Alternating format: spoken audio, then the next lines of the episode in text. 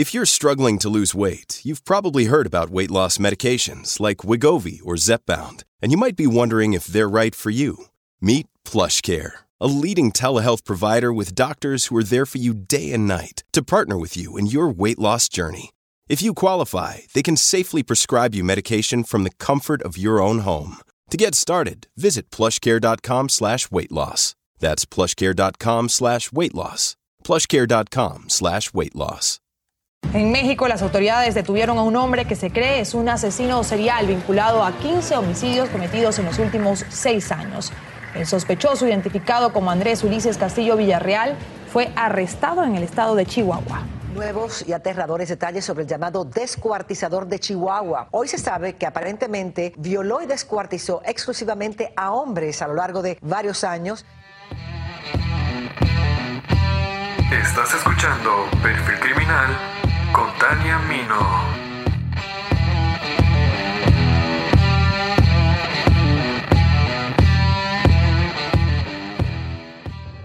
¿Qué tanto conoces a tus amigos, tíos, primos o a tus vecinos? La realidad no es igual para todos. Cada cabeza es un universo entero con rasgos distintos que definen nuestra personalidad y comportamiento.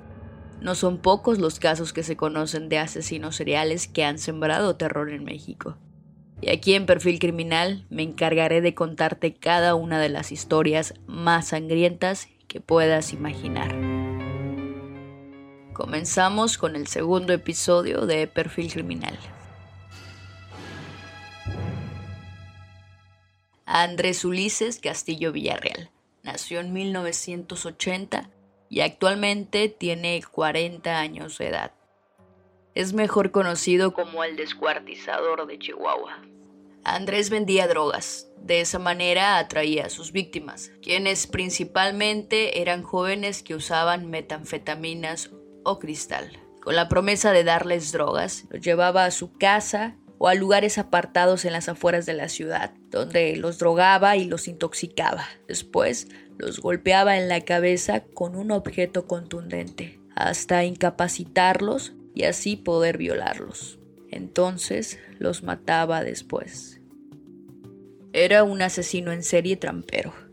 Se les llama asesinos tramperos porque atraen a sus víctimas hacia una casa con algún engaño. En este caso, como les mencioné, con la promesa de proporcionarles droga. El hecho de la violación previa indicaría que es un asesino con un claro componente sexual, en el que el acto tiene que ser violento, con dominación y agresividad sobre la víctima.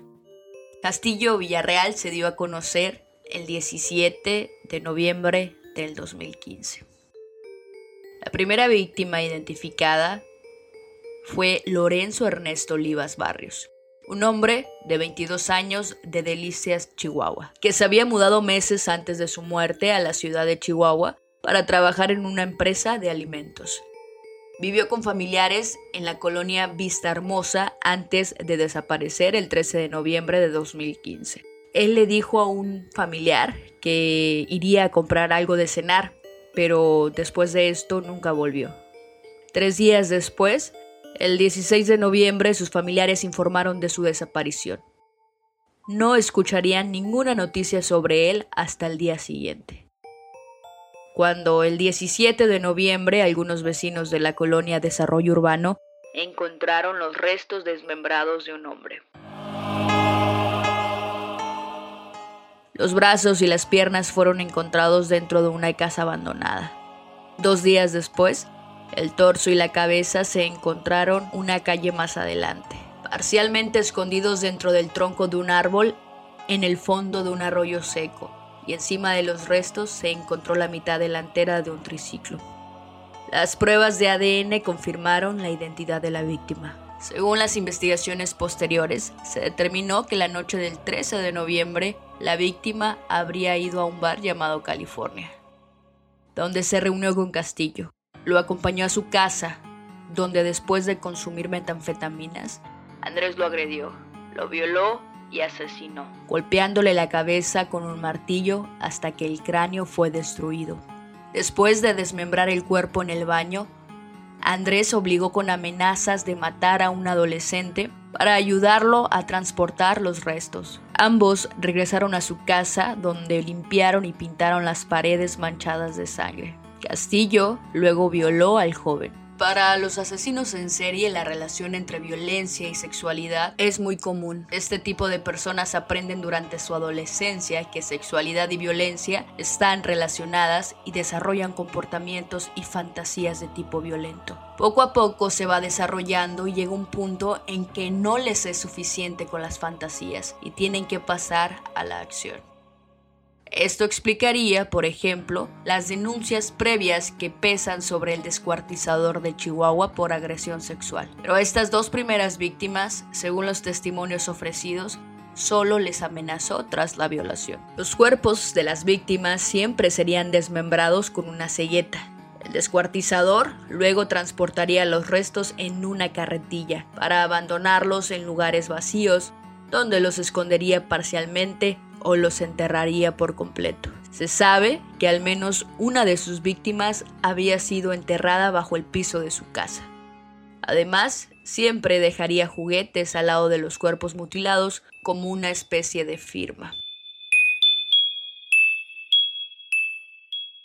El 13 de diciembre de 2015 se encontraron más restos desmembrados de otro hombre, exactamente en la misma corriente, muy cerca de donde se encontraron los primeros. Al cuerpo solo le habían cortado las piernas por las rodillas que estaban envueltas en una manta, con el resto del cuerpo también parcialmente oculto en el tronco. El cráneo golpeado en la cabeza, pero también hubo dos heridas por arma de fuego calibre 22. Cerca del cuerpo también se encontró la mitad trasera del mismo triciclo utilizado en el primer caso. Todas las similitudes entre los dos hallazgos, el de los restos de Lorenzo Olivas y este nuevo descubrimiento, dejaron en claro que habían sido asesinados por la misma persona, el descuartizador de Chihuahua. La víctima fue identificada como Daniel Alfonso Rodríguez Morales, apodado El Troya, de 22 años, que vivía en el mismo vecindario de desarrollo urbano y había sido visto con vida por última vez el mismo día en el que descubrieron sus restos. Según la reconstrucción de los hechos, después del asesinato de Lorenzo Olivas, el asesino se mudó con engaño a la casa de un amigo ubicada en el mismo barrio de desarrollo urbano y continuó hostigando al adolescente a quien obligó a ayudarle con anterioridad y lo obligó a mudarse con él también. En su casa el 13 de diciembre, Castillo luego invitó a su nueva víctima a la casa de su amigo, drogándolo frente al anfitrión y el adolescente y procedió a golpearlo en la cabeza con una piedra para matarlo. Forzó a los dos testigos diciéndoles que los mataría si no lo ayudaban a deshacerse del cuerpo. Él en este punto ya estaba descontrolado. La última víctima confirmada fue Fernando Valles, quien desapareció el mismo día en que Daniel Rodríguez fue asesinado y encontraron su cuerpo mutilado. Fernando era el hermano del amigo de Andrés, Jesús Valles Gandarilla. Fernando cuidaba de Jesús, pues había perdido ambas piernas en un accidente. Jesús declararía que sabía que su hermano había visitado a Andrés antes de desaparecer, pero le dijo que su hermano había salido de la casa y no sabía dónde había ido. Jesús le creyó al descuartizador, pensando que su hermano simplemente lo había abandonado.